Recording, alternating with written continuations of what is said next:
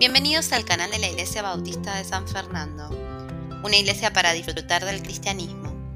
En el siguiente podcast, nuestro pastor Carlos López nos comparte una enseñanza en el libro de Tito 2, 9 al 15, con toda autoridad.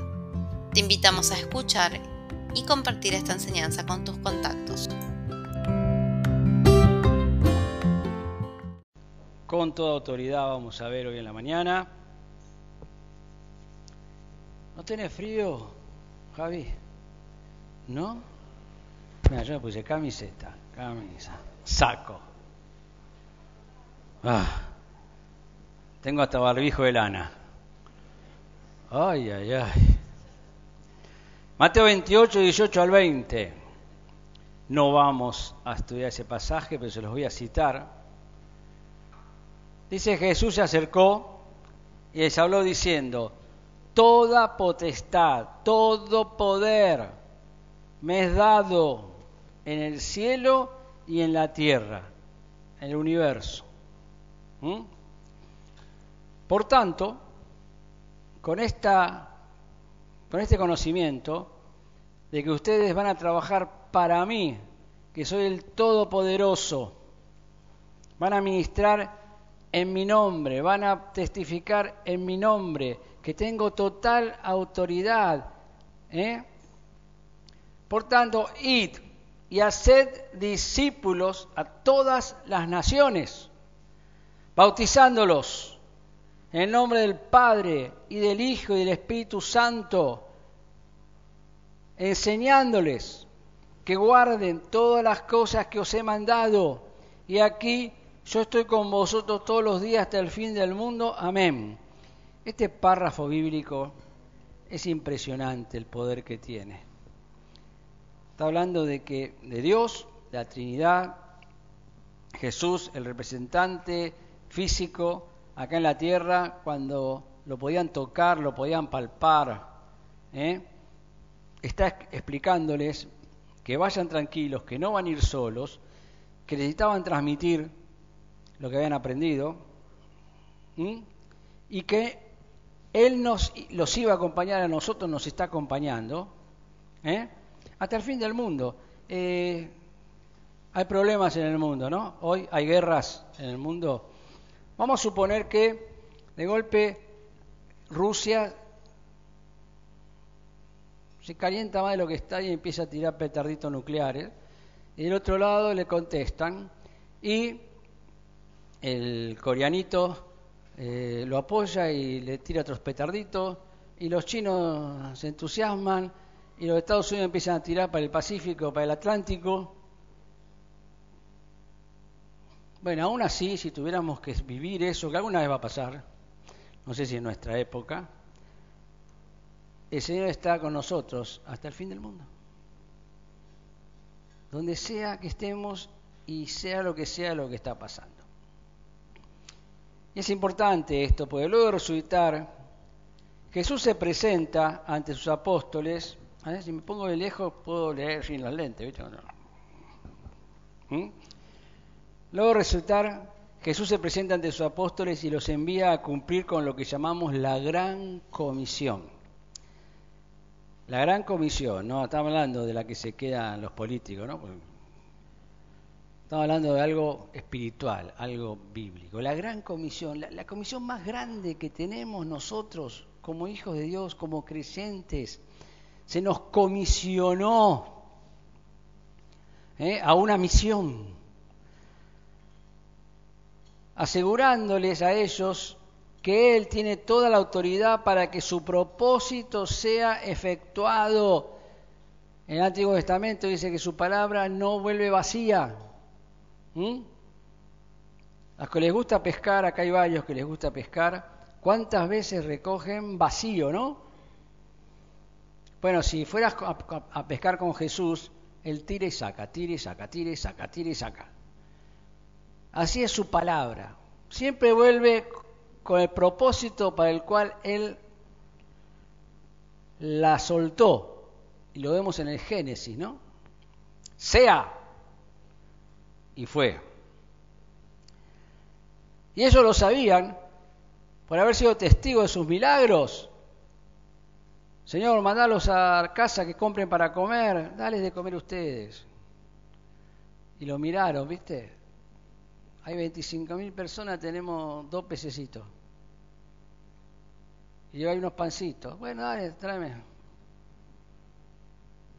Señor, no sé cómo habrá sido eso. Imagínate, dos, vos ves a Jesús agarrar dos pececitos. Da gracias al Padre. No sé cómo, cómo. Saltarían de sus manos peces y peces y peces y peces. Y los tipos mirándolo ahí. Y panes y panes y panes. Canastas, canastas. Y cuando Él les dice esto, habían visto resucitar a Lázaro, habían visto tantas cosas, lo habían visto resucitar a Él. Pablo, quien no estaba con ellos, recibió luego la misma comisión de labios del propio Jesús resucitado. Ellos debían seguir su ejemplo para que otros pudieran ver a Cristo en ellos. Y eso es lo que tenemos que mostrar nosotros a Jesús, a los demás. Podemos hablarles de Jesús, pero si no lo ven en nosotros, es zaraza, ¿no? Como está acostumbrado nuestro ministro de Economía a decirnos, zaraza. Va a bajar la inflación, quédense tranquilos muchachos, en diciembre, en diciembre hablamos. ¿Mm? Y a veces los, cristianos somos zaraza, nada más. Vamos y hablamos, nuestro gran Salvador, que no confiamos en Él. Pues la gente nos ve y hablamos de la ética y nos pasamos hablando mal. Y después predicamos el Evangelio. ¿Y quién nos va a creer? No tenemos autoridad. Y habiendo comprobado Pablo en su ministerio que la autoridad conferida era real y poderosa, lo animó a Tito a usar esa autoridad en todos los aspectos de su vida y su ministerio, en todos, no solamente cuando el domingo vas a la iglesia y te vestís lindo, bueno, algunos, ¿Eh? En Tito 2, y ahí vamos a ir, capítulo 9 al 15, preciosa cartita a Tito. ¿Por qué chiquita? ¿Mm? Tito capítulo 2, versículo 9 al 15, dice lo siguiente. Exhorta a los siervos a que se sujeten a sus amos, que agraden en todo, que no sean respondones, no defraudando, sino mostrándose fieles en todo, para que en todo, en todo, fíjense cómo dan las palabras todo, para que en todo adornen la doctrina de Dios nuestro Salvador. Porque la gracia de Dios se ha manifestado para salvación a todos los hombres, enseñándonos que renunciando a la impiedad y a los deseos mundanos, vivamos en este siglo sobria, justa y piadosamente, aguardando la esperanza bienaventurada y la manifestación gloriosa de nuestro gran Dios y Salvador Jesucristo, quien se dio a sí mismo por nosotros, para redimirnos de toda iniquidad y purificar para sí un pueblo propio, celoso de buenas obras. Esto habla y exhorta y reprende con toda autoridad. Nadie te menosprecie. Y de ahí sale el título, con toda autoridad, para que nadie te menosprecie, para que no se burlen de vos. En el libro El Príncipe de Maquiavelo, dice que el rey tiene que ser amado u odiado por el pueblo, pero nunca se pueden burlar de él, se pueden reír del rey, lo tienen que tomar como ridículo, porque si no pierde la autoridad, pierde la autoridad. Diga lo que diga, nadie lo va a escuchar, nadie le va a hacer caso. Pues ya saben que es un ridículo, que es un bufón. Y los cristianos muchas veces somos así, somos bufones. La gente se ríe de nosotros.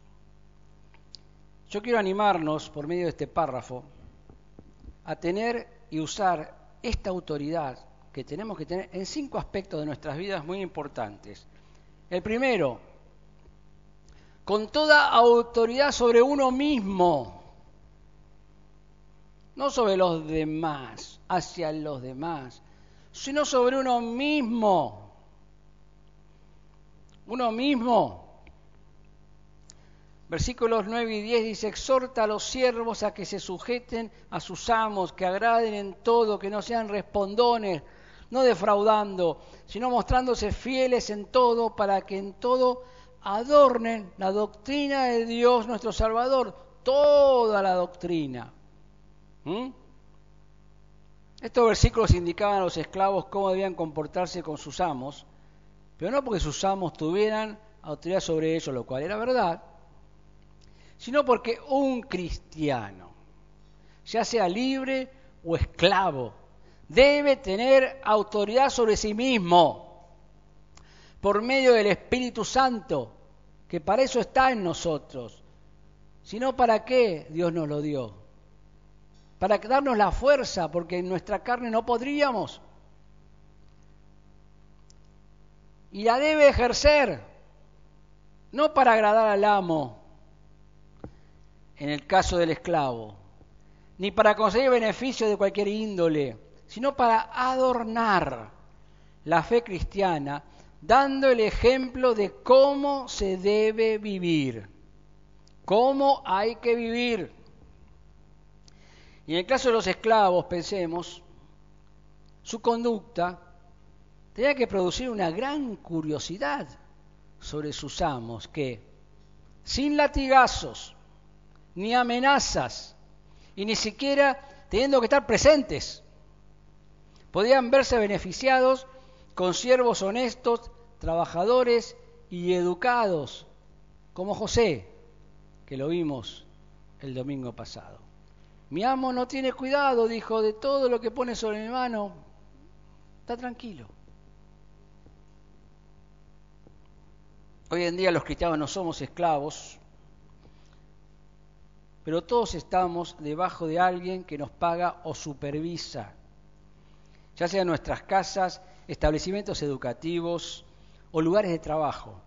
Y debemos aplicar estos mismos principios sobre nosotros con toda autoridad. Yo llego temprano, porque tengo que dar ejemplo, en el trabajo, a la iglesia, a las citas que tenga, a donde sea. Y hago lo que tengo que hacer de manera responsable. Y salgo a las 5, ficho a las 5, no ficho a las 5 menos cuarto o 5 menos 20 para ir a cambiarme, ficho a las 5, pues me pagan para trabajar hasta las 5.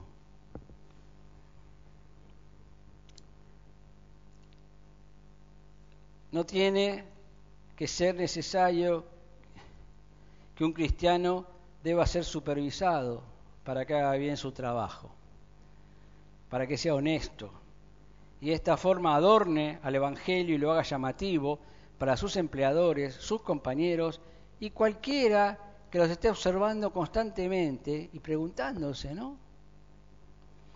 Las personas ya fueron testigos de demasiados cristianos chantas que han ensuciado la doctrina de Dios y nuestro Salvador Jesucristo, defraudando a quienes confiaron en ellos. Nuestra meta debe ser que independientemente de que nos controle o no, nuestro trabajo sea el mismo en cantidad y calidad. El mismo. Lo mejor que esté a nuestro alcance. Debemos tener dominio propio, ser autocontrolados. En Colosenses 3, 22 al 24, Pablo a la iglesia en Colosas le dice, siervos, obedeced en todo a vuestros amos terrenales, no sirviendo al ojo. ahí viene, ahí viene, che, hagamos algo, que ahí viene. ¿Eh? como los que quieren agradar a los hombres, sino con corazón sincero, temiendo a Dios, y todo lo que hagáis, hacerlo de corazón como para el Señor y no para los hombres. Nosotros trabajamos para el Señor, no para los hombres. Estudiamos para el Señor, no para los hombres. Todo lo que hacemos, lo hacemos para el Señor, no para los hombres. ¿Mm? sabiendo que el Señor recibiría la recompensa de la herencia, porque a Cristo el Señor servís.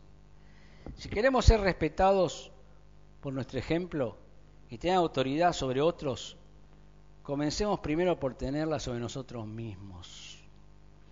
Yo compartí en Facebook un recuerdo que hace de 2013 creo que lo había puesto, viste que aparece en Facebook.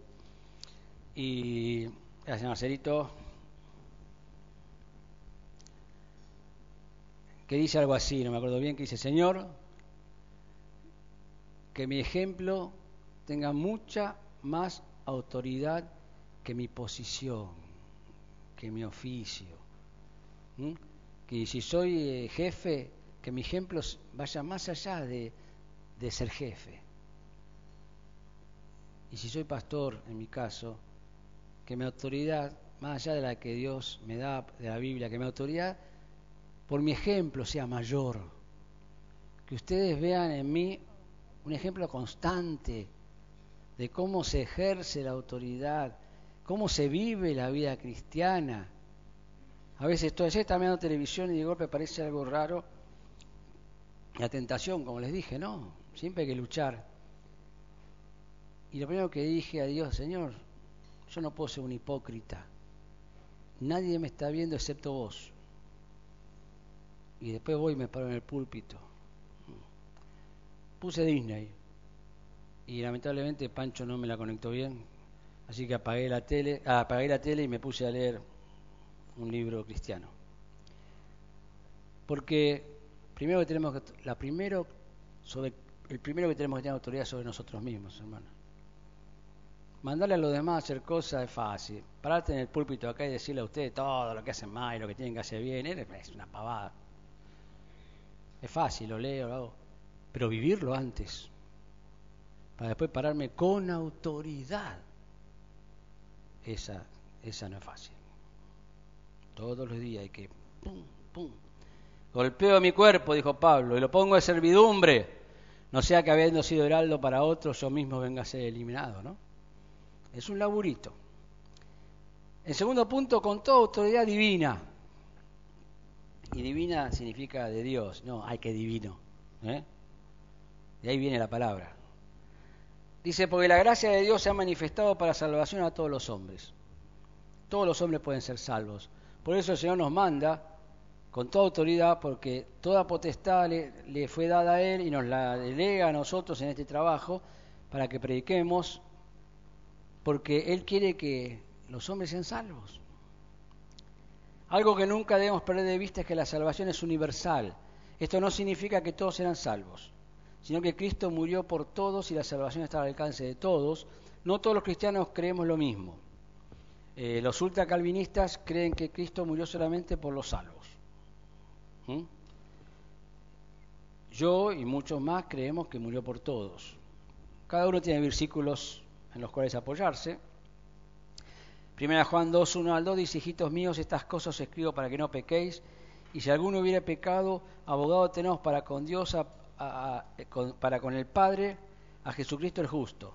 Es la propiciación, la satisfacción por nuestros pecados, y no solamente por los nuestros, está hablando de los creyentes, ¿no? Le habla a creyentes, se incluye por nuestros pecados, y no solo por los nuestros, sino también por lo de todo el mundo. Ahora, si acá dice que lo de todo el mundo, y dice no solamente por los nuestros, si ellos dicen que solamente por los creyentes, entonces ¿quién es todo el mundo por lo demás que murió Cristo? Leyendo un versículo nada más. Yo respeto, pero leo. Pues me enseñaron, y los ultracalvinistas son exegéticos, pero no, la mayoría de los cristianos son exegéticos hasta que no les gusta la exégesis, que significa respetar literalmente. Por ejemplo, los amilenialistas nos acusan a los premilenialistas de ser demasiados, demasiado literales. O sea, ellos son literales hasta que llegan a un párrafo que no les gusta, no lo creen, entonces no son literales. Y cuando habla en Apocalipsis 19 o 20, no me acuerdo ahora bien, sobre el milenio, te dan otra explicación. Eso dicen que estamos viviendo el milenio. O sea que esto que está pasando en Ucrania, que yo, es el milenio, el reino de paz universal, en el cual el cordero eh, con la víbora eh, están juntitos y que el bebé juega con, no sé cómo lo explican, pero lo creen. Está bien, allá ellos. Pero acá para mí dice bien claramente Pablo que es la satisfacción por nuestros pecados, los de los creyentes, y no solamente por los nuestros, los de los creyentes, sino también por los de todo el mundo. No significa que todos van a ser salvos, pero el pecado está pago. Jesucristo cargó el pecado de toda la humanidad en la cruz. Romanos 10, 11 al 13 dice, pues la escritura dice, todo aquel que le creyere no será avergonzado, porque no hay diferencia entre judío y griego, pues él mismo que es Señor de todos es rico para con todos los que le invocan, todos los que le invocan, porque todo aquel que invoca el nombre del Señor será salvo. Ninguno está impedido de ser salvo, y no hay casos terminales espiritualmente. Recordemos el que estaba clavado en la cruz, junto con Dios, Jesús. ¿Mm? Dios puede salvar a quien quiera hasta cinco segundos antes de que muera. ¿Mm? Él tiene la suficiente autoridad para hacerlo, jamás lo dudemos, no hay casos perdidos. Nosotros tenemos que evangelizar y orar, siempre recordando que no es por obra, sino por gracia. Nosotros predicamos y Dios salva. Bien, nosotros vamos y vamos clavando en la tierra la semillita. Y seguimos. No hace falta que miremos atrás, Nuestro, no es nuestra tarea. Dios se encarga. Uno siembra, el otro riega, pero el crecimiento lo da el Señor. ¿Mm? Hace una cosa, hace la otra, hace las dos, pero nunca vas a poder hacer el crecimiento. Podés sembrar, podés regar, pero vos no vas a poder hacer que la, semillita germine. Y el mejor favor que le puedes hacer a alguien es predicarle el Evangelio. Porque esa es la verdadera necesidad de la humanidad. Eso es lo que la humanidad necesita. Lo demás es temporal. La inflación es temporal, las enfermedades son temporales, la falta de trabajo es temporal, todo es temporal. ¿Vieron cuando viene una lluvia fuerte, un temporal, dicen? Se le llama así. ¿Saben por qué? Porque después pasa. Siempre que llovió paró. No te canses de pedir por la salvación de ese ser amado que aún no ha entendido, que es indiferente, o aún peor, que te ataca o que se burla de tu fe. Si aún vive, puede ser salvo. Cuando menos lo esperes. Cuando menos lo esperes. No pierdas la autoridad que te ha de ser un creyente ejemplar. Ellos ven, ellos se burlan, pero te ven, te están mirando, te están observando. Y si vos sos consistente con lo que predicás día a día, semana a semana, mes a mes, año a año, un día puede llegar a sorprenderte. ¿Mm? Hay montones de historias de este tipo. En tercer punto, con toda autoridad bíblica. Versículos 12 y 13 están allí en Tito, enseñándonos que renunciando a la impiedad, lo que está mal, el pecado, lo que va contra una vida piadosa y a los deseos mundanos, que todos tenemos deseos mundanos, por eso nos manda a renunciar. ¿Mm? Van a ver los deseos, van a ver la tentación. Bueno, está bien. La sacás a la tribuna, pa, la saca por arriba del travesaño. Van a venir. ¿Eh? Hay que renunciar. Vivamos en este siglo, en esta época que nos toca vivir, sobria, justa y piadosamente, aguardando la esperanza bienaventurada, súper feliz y la manifestación gloriosa de nuestro gran Dios y Salvador Jesucristo. Esa es nuestra tarea renunciar y esperar. Renunciar a lo malo de acá, vivir con lo bueno de acá y esperar lo excelente que viene de allá. Y que allá vamos. La Biblia es el libro más útil y justo que cada uno pueda tener, leer y creer. Ella nos enseña por qué tenemos que abandonar lo malo y cómo lograrlo. Nos da la solución. También nos revela la causa de nuestros malos pensamientos y deseos. Nuestro viejo hombre. Es nuestro manual de instrucciones de fábrica, el manual. Muchachos, jóvenes, adultos, les aconsejo leer los manuales. En mi casa, mi familia me carga, porque yo siempre leíste el manual. Les cuento un ejemplo. Yo tengo una Sara Picasso que se le sacan las tres filas de asiento de atrás. Se, sacan, se retiran, se tiran, después se juntan, ¿no? Y Mano estuvo ayudando a un amigo a hacer una mudanza que tiene una igual, que la tiene cero kilómetros, modelo 2011, hace 11 años que tiene. Descubrió que se sacan los asientos cuando vio la nuestra. Y se mudó un montón de veces. Y digo, che, yo hubiera sabido esto, me hubiera facilitado mucho todas las mudanzas que hice. Sí, faltaba leer el manual nada más. Eso era todo y te hubiera facilitado la vida. Esto es mucho más importante. Hay muchos cristianos que no leen el manual. No saben cómo resolver. Pero acá está la solución. Lees. El otro día le decía el estudio Susana me dice, no anda a la cafetera de la iglesia. Yo soy la regla tutti acá. Me acuerdo de una, una historieta cuando yo era chico, era Tara Service. Tara Service arreglaba todo. Y yo la empiezo a desarmar, qué sé yo, ahí me acordé, yo no sé inglés, y decía abajo, hay un cosito ahí, switch, no, no sé lo que decía.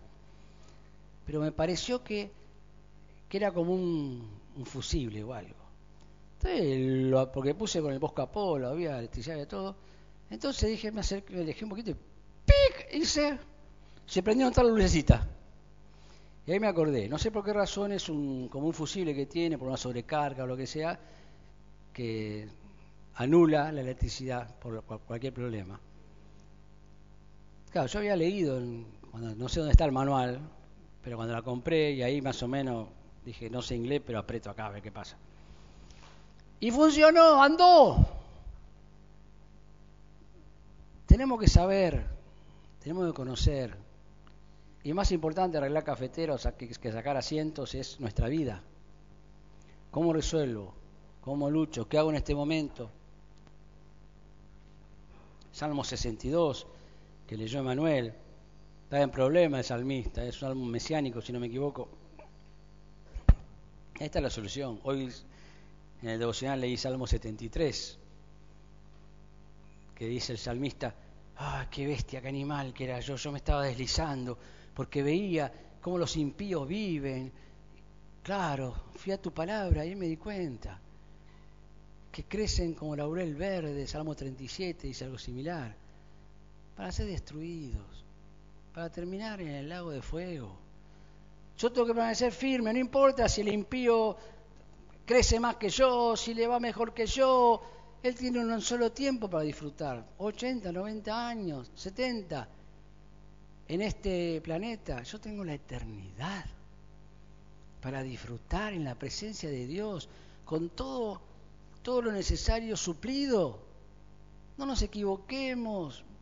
Cuando estemos desanimados, deprimidos, ansiosos, angustiados, vamos acá, los salmos son excelentes, los proverbios.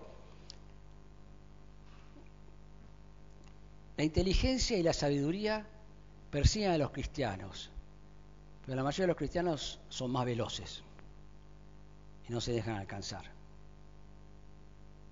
Baja un cambio y deja que la inteligencia y la sabiduría, por medio de la lectura bíblica, te alcance y te abrace Gálatas 5, 16 al 17 dice, digo pues andad en el espíritu y no satisfagáis los deseos de la carne.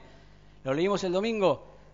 Porque el deseo de la carne es contra el espíritu y el del espíritu es contra la carne y estos se oponen entre sí el resto de tu vida para que no hagas lo que quisieras. ¿Mm? La Biblia nos, nos, la Biblia constantemente nos anima a estar firmes y esperanzados porque siempre existe una solución para todo lo que nos suceda. Hay solución para todo. 1 Corintios 10, 12 al 13, también lo leímos el domingo pasado. Así que el que piensa estar firme, mire que no caiga. Cuántas estrellas del firmamento he visto caer en mis casi 40 años de creyente. El año que viene cumplo 40 años de cristiano. Y este año, en diciembre, cumplo 25 años como pastor he visto fenómenos. No os ha sobrevenido ninguna tentación que no sea humana, pero fiel es Dios que no que no os dejará ser tentados más de lo que podéis resistir, sino que, sino que dará también juntamente con la tentación la salida para que podáis soportar. No hay nada imposible. ¿eh? Dios nos da la salida. Tenemos que decidir deliberadamente hoy mismo, si es que aún no, no lo hemos hecho, que creeremos y aceptaremos sin cuestionamientos todo lo que la Biblia afirma. Si Dios lo dice, es así. Aunque no me cierre, no lo entienda, si está en la Biblia y dice, Dios lo dijo, es así. ¿Mm? Sujetándonos en todo a su autoridad en los temas que le conciernen a ella, a la Biblia. Hay cosas que no vamos a encontrar en la Biblia. Por ejemplo, no enseña matemática. Si quiere aprender matemática, anda con Eugenia, no vaya con la Biblia. ¿Mm? O anda con la Biblia con la Eugenia también, podés llevarla. ¿Mm? Pero en lo que sí enseña, creámoslo, aunque nos tilden de fanáticos, ingenuos o tontos. Es fundamental tomar esta decisión si no queremos que nuestra fe tambalee. Si la Biblia lo afirma es así, aunque no lo veamos o nos parezca imposible. Cuarto punto, con todo autoridad sobre el pecado. Versículo 14 dice, quien se dio a sí mismo por nosotros para redimirnos de toda iniquidad y purificar para sí un pueblo propio celoso de buenas obras. Es muy fácil y conveniente para los cristianos argumentar que somos humanos cuando pecamos, somos humanos. Pero bíblicamente este argumento no tiene base. No es que pecamos porque seamos humanos, sino porque nos gusta hacerlo. Nos gusta pecar. Si no nos gustara pecar, no pecaríamos. A mí no me gusta pescar y no voy nunca a pescar. Jamás me voy a caer por tirar la caña así fuerte de la costanera abajo, porque no voy. No me gusta pescar. Para mí es aburrido. Pero hay gente que le encanta y lo disfrute, está bien. Y así a otros les gusta otras cosas. Tengo un primo que hace atletismo y se tira allá arriba el barrilete ese, yo nunca me voy a caer de un ala delta, a no ser que la esté mirando ahí me, me en en el patio de su casa. Pero sí tengo problemas con el pecado, porque me gusta pecar, porque es lindo pecar, pues satisface deseos mundanos. Entonces, tengo que luchar contra eso. No es que Satanás no es humano y peca. ¿Mm? Los ángeles caídos no son humanos y pecan. Los demonios tampoco y pecan. Los cristianos no somos víctimas del pecado, somos cómplices.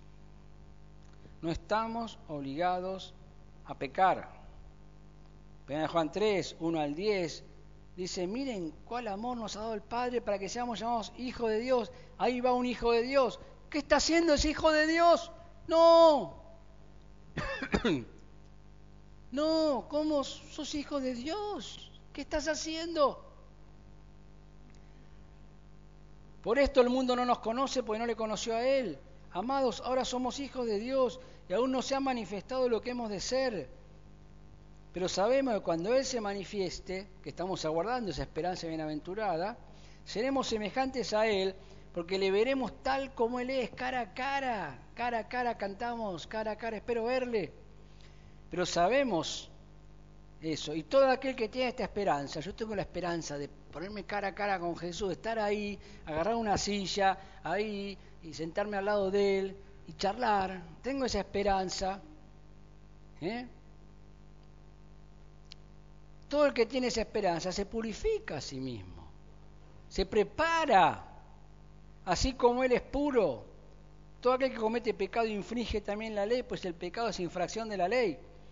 Y sabéis que Él apareció para quitar nuestros pecados y no hay pecado en Él. Todo aquel que permanece en Él no peca. Todo aquel que peca no le ha visto ni le ha conocido. aquellos que dicen ser cristianos y viven pecando, son mentirosos, no son creyentes. Por más que estén bautizados, sean, no sé, teólogos, lo que sean.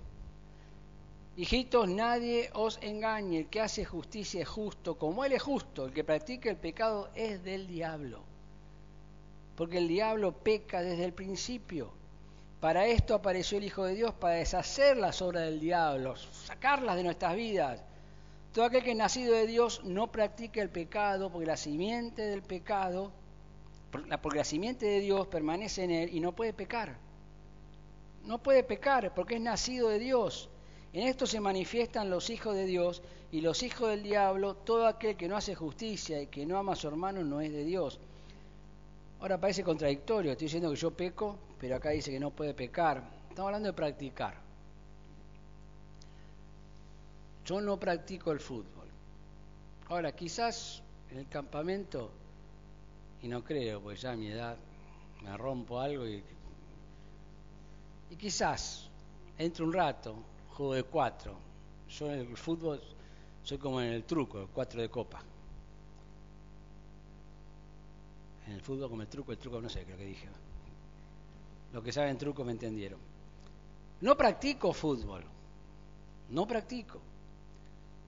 Todos pecamos, Juan dice que todos pecamos, pero no practicamos, no estamos todo el tiempo pecando, sino que pecamos por esa naturaleza, vieja naturaleza humana que tenemos, como dije ayer, y que de golpe estoy mirando la televisión y veo algo que quizá antes no me importaba, o qué bueno que está, qué sé yo. Ahora puedo seguir diciendo, para mi viejo hombre está bueno, pero no tengo que ser un hipócrita. Sigo de largo, cambio otro canal. Pongo el canal Encuentro. Con eso no pecas. ¿Eh? ¿Mm? Entonces, tenemos toda autoridad para no pecar. necesitamos tomar la decisión de alejarnos del pecado. No tenemos que estar, ay, ay, no peco, y chiva, chiva, pecado ahí al lado, porque vamos a caer. Y mantenernos cerca de Dios, resistir al diablo y acercados a Dios, dice Santiago, ¿no? O Pedro. Y lleno de su espíritu para practicar la santidad. En vez de practicar el pecado, practico la santidad. Y el quinto y último punto, con toda autoridad en el ministerio. Versículo 15, esto habla y exhorta y reprende con toda autoridad. Nadie te menosprecie. Y para que no te menosprecien, tenés que tener autoridad. No puede ser un bufón. ¿Mm? La autoridad en el ministerio no nos la da la posición dominante dentro de la iglesia, sino el hacer lo que Dios manda todos los días, durante toda la vida, siendo un ejemplo a otros.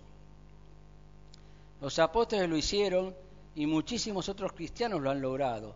También hombres y mujeres con tremenda autoridad entre sus, entre sus contemporáneos, los que vivían con ellos, quienes les reconocían su indudable relación íntima con Dios, admiraban su ejemplo. ¿Eh? No solamente los apóstoles lo hicieron, lo hicieron mucho y yo he convivido con personas así, en diferentes iglesias en las cuales me he congregado, que tenían toda autoridad, porque sus vidas eran transparentes y no todos hablaban hebreo y griego, muchos con una escasa educación, con una autoridad espiritual tremenda les un ejemplo bíblico, 1 Corintios 16, 15 al 18, dice, hermanos, ya sabéis que la familia de Estefanas es las primicias de, de Acaya, los primeros creyentes de la zona, y que ellos se han dedicado al servicio de los santos. Se convirtieron y cambiaron su estilo de vida para servir a los hermanos. Os ruego que os sujetéis a personas como ellos y a todos los que ayudan y trabajan me regocijo con la venida de Estefanos, de Estefanas, de Fortunato y de Acaico, pues ellos han suplido vuestra ausencia, pues confortaron mi espíritu y el vuestro. Reconoced pues a tales personas, tienen autoridad, reconózcanla. No importa si son pastores, diáconos o hermanos sin chapa, tienen chapa de autoridad porque sus vidas les dan esa autoridad. Me causan pena los líderes actuales que basan su autoridad en su posición. Yo soy el pastor, a mí no me contradecís. Te, estás, te disciplino porque está faltando la autoridad, la, la indumentaria, como la investidura, la investidura pastoral. Qué triste tener que apelar a, me tener que respetar porque yo soy el pastor. No, a mí me tenés que respetar si corresponde que mi ejemplo, mi vida, mi ética, mi moral, se gane, se gane ese respeto. No que yo lo tenga que imponer porque soy el pastor. ¿Mm? Como dije, me causan pena los líderes actuales que basan su autoridad en su posición, reclamando un respeto y una lealtad que no se merecen por su conducta muy lejana a la de Estefanas. Solamente aquellos que son un ejemplo pueden ejercer limpiamente, con integridad, su autoridad sobre otros en la iglesia, sin temor a ser descubiertos en algo sucio. Como Daniel, que lo investigaron por todos lados y dijeron, saben, encontramos algo de lo cual podemos acusarlo. ¿De qué? Que es demasiado fiel a su Dios. Qué lindo que te acusen de ser demasiado fiel. ¿Mm? Qué lindo. Ojalá todos me acusen de eso a mí. Conclusión. desde los hermanos más bajos dentro de la iglesia hasta los más encumbrados, todos deben saber usar la autoridad en todos los aspectos para obtener todos sus beneficios. Y cuando digo bajos, no me refiero a calidad, sino a visibilidad. Porque no todos los servicios se hacen desde aquí adelante. Y hay muchos hermanos sirviendo sin ser vistos, pero sus obras son evidentes.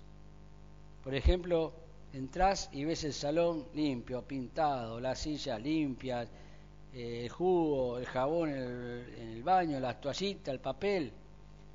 ¿Y cuántos beneficios que recibimos sin saber quiénes se encargaron de brindarnos, los, palabras esdrújulas, las odio. Y muchos siervos invisibles son más dignos de los que se ven, porque muchos son caretas acá adelante. Parecen, pero no son. Dios nos dio, Dios nos dio toda autoridad, ¿recuerdan? Les doy toda autoridad para que la pongamos tota-, toda en práctica con total humildad, con total humildad. Esto nos beneficiará a nosotros y a quienes nos conozcan, ya sea por poco o mucho tiempo. Que tengamos autoridad. y que aquellos que nos conozcan, cuando escuchen a otros hablar mal de nosotros, murmurando, qué sé yo, ellos digan, este hombre, esta está mintiendo, pues yo lo conozco, a la persona a la cual está hablando y acusando. Yo la conozco, no coincide con lo que está describiendo. Como aplicación, hagamos todas las cosas siempre bien, nos observen o no. Evangelicemos sin calcular qué posibilidades tienen de ser salvos los que nos escuchan, el problema de Dios. Obedezcamos en un 100% de lo que la Biblia manda no nos excusemos por pecar y dejemos de hacerlo. Que nuestra meta sea poder decir, sed imitadores de mí, así como yo de Cristo. 1 Corintios 11.1. Si Pablo pudo decirlo, nosotros también podemos. Apuntemos a eso, que podamos decir, yo estoy hablando con alguien, mira, imítame a mí. Sin vanagloria, con un corazón sincero. ¿Querés andar bien con Dios? seguí mis pisadas, hacé lo que yo hago. Y vas a ser un imitador de Cristo. Hay que tener autoridad para decir eso. Es más fácil decir, no, imita a Cristo, está bien, pero a Cristo no lo pueden ver. Pero nosotros sí nos pueden ver. El compañero de trabajo, el colegio, la facultad. Puede decirle, ¿querés saber cómo agradar a Dios? Hacé lo que yo hago. ¿Mm? Todos podemos hablar de Cristo, pero no todos lo pueden mostrar en ellos. Jesús tiene toda potestad y nos mandó a ser discípulos en todas las naciones, bautizándolos en el nombre del Padre, del Hijo y del Espíritu Santo, enseñándoles que guarden todas las cosas que nos ha mandado, y Él está con nosotros todos los días hasta el fin del mundo. Y si está con nosotros todos los días, necesitamos vivir haciendo lo que nos pidió todos los días. Pero si lo intentamos, lo intentamos hacer sin autoridad, nadie nos creerá. Primero hace falta ser para luego poder hacer. Por eso Pablo lo instó a Tito a hablar, exhortar y reprender con toda autoridad, para que nadie lo menosprecie. Animémonos a ser cristianos creíbles, confiables y respetables, para que nadie nos menosprecie, ni siquiera el diablo, ni siquiera el diablo, y que los demonios tiemblen ante nuestra autoridad. Se puede hacer, no es imposible, no es imposible. Les dejo el ejemplo de un hombre que no escribió ningún libro de la Biblia, no fue juez, no fue rey, no fue profeta, no fue apóstol, no ocupó ningún cargo notable, un, cualquiera. Pero no hay muchos de los citados, profetas, apóstoles, etcétera, que hayan tenido más autoridad que la que tuvo él. Y Jehová dijo a Satanás, ¿no has considerado a mi siervo Job? Fue siervo. Eso fue todo. Y Dios le dijo, hey Satanás, mira Job, que no hay otro como él en la tierra. No hay otro. Ni profeta, ni rey en aquella época, no había apóstoles, ni juez. No hay otro como Job. ¿Y qué charretera tiene? Siervo. Y todos somos siervos. Todos somos siervos. Varón perfecto y recto, temeroso de Dios y apartado del mal. ¿No es lo que les acabo de leer en Tito? Pero más cortito. Me rima. No le leemos posiciones de autoridad dentro o fuera de la iglesia antes de que Dios pueda decir lo mismo que Job de nosotros. Que Dios pueda decir, ¿no has considerado a mi siervo Carlos? ¿No has considerado a mi siervo Marcelo, a mi sierva Carmen, a mi siervo Javi? puedo nombrarlos a todos, pero no vamos a terminar a las once y media. Esa es la meta. La meta es que Dios pueda ponernos como ejemplo de fidelidad aún delante del diablo. Aún delante del diablo. Porque Satanás también nos atacará si somos fieles. Él no quiere a los fieles. Pero tranquilos, Dios no le permitirá vencernos como no pudo hacerlo con Job. Y mirá que le tiró, ¿eh? le tiró más que Putin a Ucrania. Le tiró con todo. Y él se la bancó.